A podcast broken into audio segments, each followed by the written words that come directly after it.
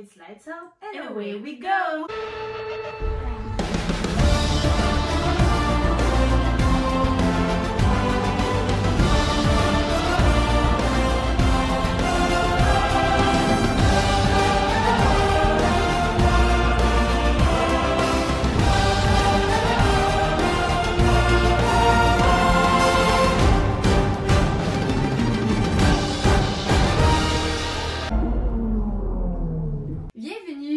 Un tout nouveau épisode de notre podcast. Aujourd'hui, c'est vraiment un épisode euh, éducatif.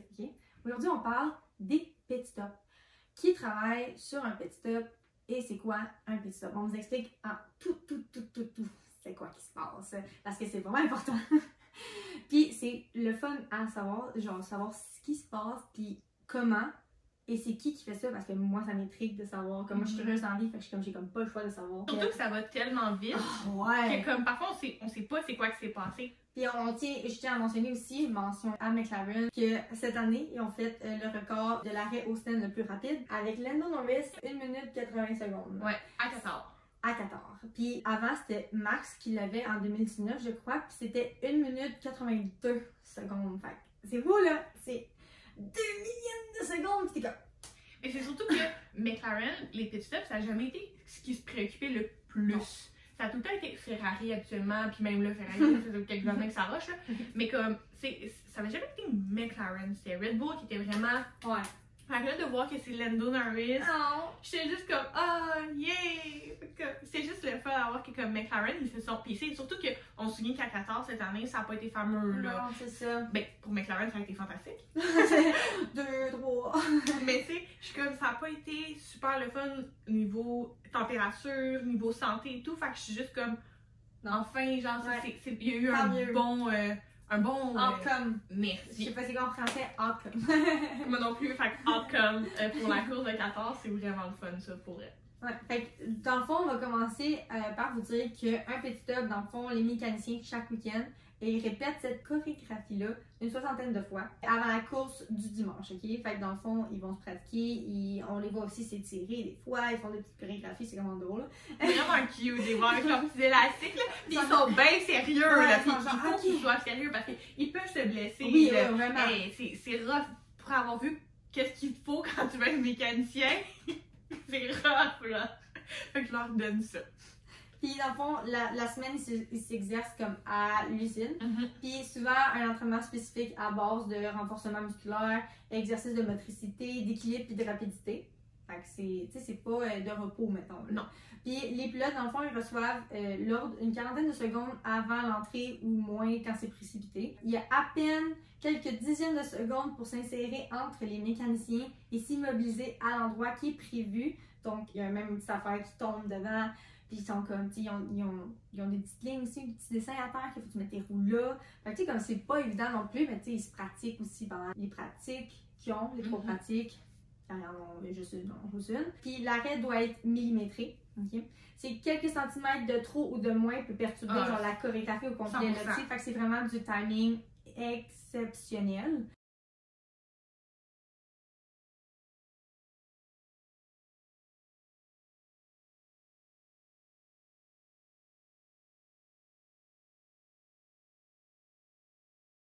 En guise de repère, il y a un panneau, comme je viens de dire, avec une flèche Ouais. qui lui indique où placer ses roues avant. Puis quand le feu est rouge, ben, les mécaniciens commencent. C'est- Parfois, ils ont des, des pénalités, qu'on a déjà parlé dans la vidéo de pénalités. Fait que, il faut qu'ils attendent. Ils n'ont pas le droit de toucher à la voiture. On a déjà vu qu'est-ce que ça faisait si tu touchais à la voiture quand c'est pas le bon moment.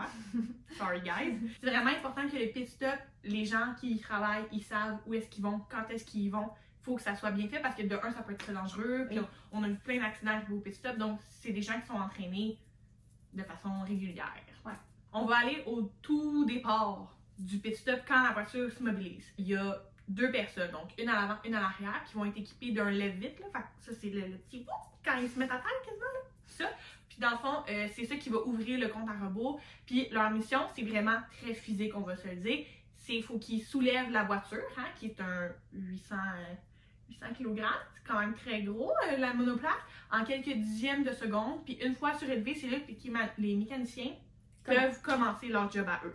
Fait que eux, c'est vraiment important parce que c'est eux qui vont venir soulever la voiture. Fait que s'ils le font pas assez rapidement ou ils le font pas bien, c'est On déjà. voit que ça peut prendre du temps parce que des fois, il y a de la misère à la lever. Fait que là, dans le fond, il y en a un aussi qui surveille Veille. ces deux-là, qui sont en backup. Fait que des fois, quand tu le vois, là, écoute, il, il pousse, mais l'autre, tu il s'en puis vient. là, ils sont deux à pousser contre. Parce que des fois, tu sais, tu t'es bien pogné, mais des fois, elle veut juste pas, genre, fait que comme. Tu sais, veux, pas, c'est pas un, un humain, là, c'est une- un truc qu'il faut qu'il utilise. Fait que si ça bug, puis, on l'a déjà vu, là, parfois, il glisse des affaires comme ça. Fait que c'est pour ça qu'ils ont une autre personne en backup plan, là. Fait que c'est vraiment ça euh, au départ. Donc, pour le changement de pneus, ils sont trois. Trois sur une roue. ok? Ouais. On va vous expliquer. C'est vraiment pour une question de rapidité. Le premier il va commencer, et vous allez voir, il est tout le temps à genoux au sol. Il va dévisser l'écrou. Il y a juste une écrou dans la roue euh, pour que ça soit vraiment rapide parce qu'on s'entend qu'un changement de pneu peut être long dans la vie. Dans la vie en général, ça prend 45 minutes de changer les pneus. Eux, une seconde. Fait que faut que ça soit vite. Fait que dans le fond, avant même que la voiture soit complètement immobilisée, eux, ils, ils font la- l'écrou. Vraiment avec un, un pistolet qu'ils font ça, ils font pas ça à la main. C'est euh, plus de 4 kg environ. Là, fait que ça aussi, c'est quand même lourd. Ça va vraiment venir desserrer l'écrou en un temps vraiment record parce que c'est une rotation de 15 000 tours par minute. C'est beaucoup. Juste à côté de lui, il y a un second mécanicien qui, lui, sa job, c'est juste de venir retirer le pneu qui est usé. Puis à ce moment-là, c'est le troisième qui vient insérer la- le nouveau pneu qui est neuf. Puis le premier qu'on a parlé au départ avec le pistolet, là, il vient resserrer l'écrou. Euh, donc, c'est vraiment super rapide, puis c'est vraiment une chorégraphie qui doit bien être faite parce que retire, remets, tu peux pas être dans les jambes de l'autre, tu peux pas tourner en rond. Fait que c'est bien exécuté, ce mouvement-là à trois se déroule en moins de deux secondes. Fait que c'est quand même assez rapide, c'est une prouesse qu'ils vont manier. Tu sais, on va se le dire, les pneus, c'est 20 kg le pneu. C'est très lourd. Environ. Tu peux- C'est pas tout le monde qui peut être mécanicien, ça demande une force physique incroyable. C'est ça qui est pour la première partie de. Ben en fait, ce qui est le plus souvent vu Ouais, au niveau ça. du pit stop, c'est ça. Fait que c'est 12 mécaniciens chargés de changer les gommes. C'est pas les seuls qui sont autour de la monoplace. Il y a deux stabilisateurs qui sont placés au niveau du cockpit. Leur rôle, c'est de maintenir la Formule 1 euh, droite puis de vérifier en quelques secondes la propreté du système d'aération. Devant, il y a un mécanicien qui est parfois réquisitionné pour modifier les réglages de l'aileron avant. Oui. Fait que ça aussi, il y a d'autres mondes qui attendent au cas où qu'il y ait du dommage à l'aileron avant. Fait que lorsque cet aileron-là euh, avant doit être changé, c'est 5 à 8 mécaniciens interviennent puis exécutent une opération genre faisant perdre genre plusieurs secondes, mais c'est t'as comme pas le choix parce que ça change l'aérodynamique de ta voiture dans une course. Euh, ils, ils la, la font exprès pour comme battre le vent ou comme dans les tournants pour que c'est vraiment important de la changer correctement puis de être tu sais, quand même assez rapide. C'est sûr que tu vas perdre des secondes, tu peux pas t'attendre à faire un truc en 1 minute euh, 80 secondes, mais On va se le dire, ça rajoute des minutes, ça rajoute genre deux minutes. T'as pas de pit stop qui dure vraiment très longtemps, même quand ils doivent changer l'aileron, c'est vraiment rapide, tu l'as vu, fait que quelques secondes, ouais. Même parfois, ça prend juste ça pour se retrouver en bas du classement. Ouais.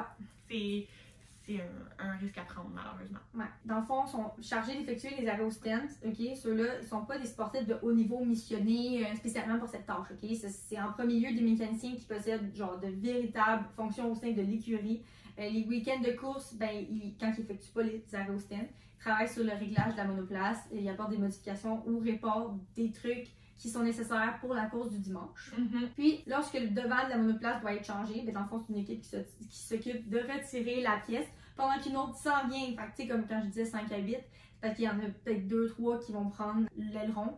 Puis, admettons, il y en a 2-3 autres qui arrivent, puis qui, y là, d'autres personnes qui vissent, genre. Fait que, tu sais, c'est vraiment comme 8-10 personnes qui font ça. Ils font ça le plus vite possible. Fait que ça, ça englobe vraiment un pit stop. Tu sais, c'est un travail d'équipe. Fait que Ouais, faut, vraiment. la communication est la clé, puis il faut, faut pas que tu sois perdu. Non. Je suis désolée de le dire. Faut pas que tu sois tête en l'air. C'est- rushant, tu vas te le faire dire à peu près. C'est vraiment beaucoup de pression, pareil, parce que, tu sais, il y en a que quand ils. On, on le voit, quand ils réussissent pas à enlever, puis tu sais, comme, mettons, des fois, les crews, elles restent pognées, OK? C'est normal. à rester pognés, là. Puis là, ils sont, tu sais, perdent des secondes. Puis tu le vois après, là, ils sont, il y en a un qui peut être genre full triste parce que comme, il, tu sais, il est forgé contre lui parce que ça a pas fonctionné. Puis les gars sont comme, Ah, c'est correct, euh, c'est correct, ça arrive des affaires de même. Mais tu sais, tu te sens mal parce que t'es comme, tu laisses tomber ton équipe, mais en même temps, je suis comme, écoute, tu peux pas prévoir qu'elle va tout le temps sortir correctement, genre one shot, là. Tu sais, je veux dire, c'est normal, là. Fait que, fait que c'est ça qui englobe euh, le pit stop en tant que tel. Donc, on vous expliquait en gros c'était quoi un pit stop. Maintenant, on va vous parler des métiers du pit. Fait qui fait quoi? On va en nommer six euh, en premier. Donc, en premier, on va parler du mécanicien en chef. Après ça, les mécaniciens, parce qu'ils sont quand même très importants. Trois, le team manager. Quatre, les ingénieurs, parce qu'il y en a euh, beaucoup.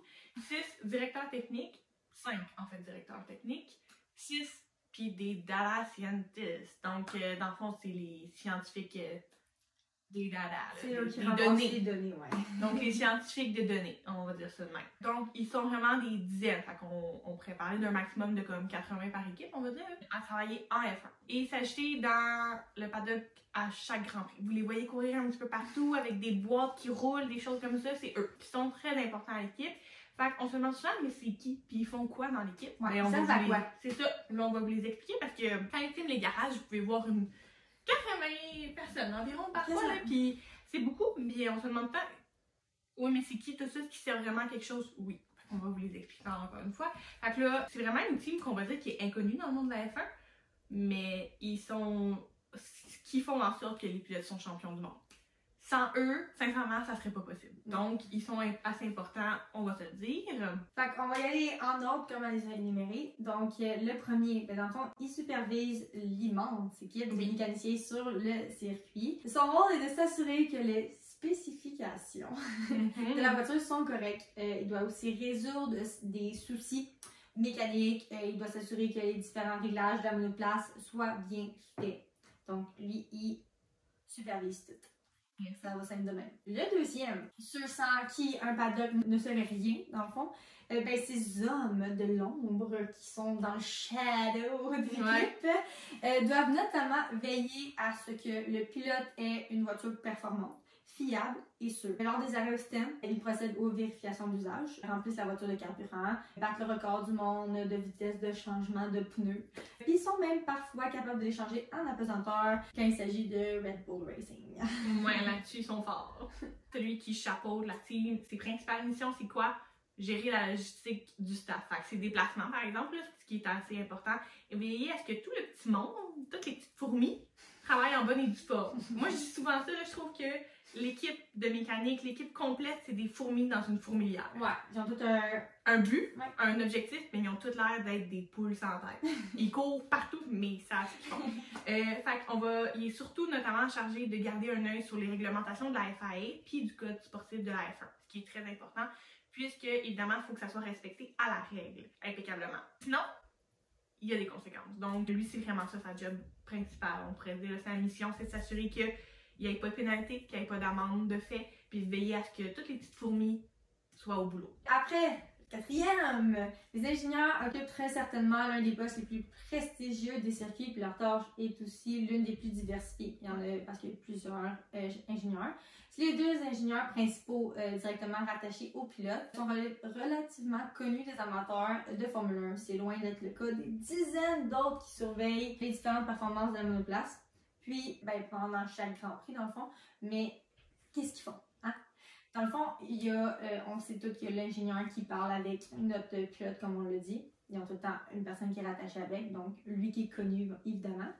Ensuite, on a les ingénieurs euh, de performance qui sont responsables de tous les éléments liés au châssis puis ses différents euh, réglages puis la prévision aussi de ses performances. Vient ensuite l'ingénieur de contrôle qui lui s'assure du fonctionnement euh, de la boîte de vitesse, la cartographie du freinage euh, qui est assisté au départ, puis elle surveille aussi les surrégimes du moteur. Ensuite, comme le nom l'indique, les ingénieurs aérodynamiques, ben, eux s'occupent de tous les aspects aérodynamiques, évidemment, de la monoplace. Sur le circuit, ils transmettent les données euh, récoltées au département du même nom qui est aussi à l'usine de conception. Mm. Ils ramassent les, les données pour que le prochain Grand Prix, il améliore de quoi sur la voiture et tout. Puis ils s'assurent que tout roule, évidemment. Sinon, euh, t'as pas de Grand Prix. Ensuite, t'as les ingénieurs de moteur qui, eux, Ouais. sont chargés de les paramètres liés aux performances et à la sécurité du groupe euh, propulseur de la F1. Ils sont responsables de la préparation et des réglages euh, des groupes propulseurs, puis ils tiennent compte des remarques des pilotes aussi. Fait que dans le fond, comme t'es pas là en train de conduire, fait que tu peux pas savoir comme toi tu vois, ok, selon les données, elle performe bien, mais le pilote te dit ça j'ai de la misère, ça j'ai de la misère, ça c'est bon par contre. Fait que tu prends tout en note puis tu ramènes ça au HQ. Les remarques peuvent être euh, sur euh, la conduite, euh, les zones de déploiement, l'énergie électrique, vous voyez. Puis il y a les ingénieurs stratégiques qui doivent évaluer les performances de l'équipe, mais aussi celles des adversaires, Ouais. évidemment, parce que tu t'ajustes avec ça aussi. Donc, ils vont classer ensuite, selon leur rythme, les performances. Puis avant le départ, ben, ils étudient les différents scénarios possibles, puis ils anticipent les réactions à avoir. Fait que tu prévois, mettons, euh, les pit stops, combien tu vas en avoir durant ce Grand Prix-là à faire. Fait que, tu sais, comme les gommes, faut que tu, tu mettons 14, OK? Pas plus de 18 laps à faire avec n'importe quel train de pneus, OK? Fait à chaque fois, il était comme, tu peux pas faire plus que 18 parce que la dégradation est importante. Fait que, tu sais, faut que tu prévois des réactions à- face à ça, face à, face à, te- à cette problématique-là de ce Grand Prix, tu. Mhm. Que c'est très important. C'est pas mal ça pour les ingénieurs. Mais c'est l'ingénieur de stratégie est l'un des plus importants. C'est le championnat de Red Bull cette année, c'est gagné grâce à leur stratégie. Ben oui, Incroyable. C'est- souvent eux qui finalement leur dominance. leur dominance, c'est- les ingénieurs de stratégie. C'est quand ils disent dans la radio, on va jouer avec le plan A, plan B, c'est l'ingénieur de stratégie qui est venu avec cette idée-là Oui. du plan A et du plan B. Fait que sans eux, c'est impossible. La stratégie du double stack au niveau du petit stop, c'est eux qui l'ont. C'est- Yes. Ils sont vraiment très importants, ils sont souvent dans l'ombre, surtout quand c'est des femmes dans la Formule 1. En ce moment, c'est beaucoup les femmes qui sont en ingénieur de stratégie. On les oublie un petit peu, c'est Red Bull cette année, c'est grâce à elles que ça s'est fait. là. Yes! que, You go girl! Mais Yes! c'est ça, Girl power! Les ingénieurs stratégiques sont vraiment très importants euh, au niveau de la... Ils sont tous très importants. Je ne dénigre aucun un ingénieur parce que je ne ferai jamais ce qu'ils font. C'est très difficile psychologiquement et physiquement. Mais l'ingénieur de stratégie, moi, il y a une place spéciale dans mon cœur parce que c'est grâce à eux que ça nous donne des stratégies insane. Ouais. Ensuite, le directeur technique coordonne vraiment tout ce qui est le travail des ingénieurs. C'est lui qui supervise les, les ingénieurs. Il doit s'assurer que tous les éléments de la monoplace fonctionnent en parfaite harmonie. Il peut pas avoir des petits moins là, des petits plus là. faut que tout soit harmonieux. Fait ça va passer du châssis au moteur en allant aussi par les pneus. Fait que lui, c'est vraiment ça sa job. Il supervise tout le travail des ingénieurs. Ça en prend de la- du cerveau là-dedans. Ensuite, les scientifiques de données, eux vraiment, c'est ils analysent tous les tas de données transmises par la voiture en temps réel. Fait qu'on va parler du performance du moteur, de l'efficacité de la- l'aérodynamique. Mhm. Encore une fois, j'ai bien la misère avec ce mot-là. Pression d'huile, adhérence des pneus, l'usure des freins, toutes ces choses-là, c'est des data qui vont venir aider les équipes techniques à savoir ce qui se passe sur la piste avec le pilote comme avec la voiture. Donc, une fois encore, c'est important d'avoir l'avis du pilote, mais d'avoir aussi l'avis des, données, ça peut vraiment aider. C'est un rôle qui est primordial.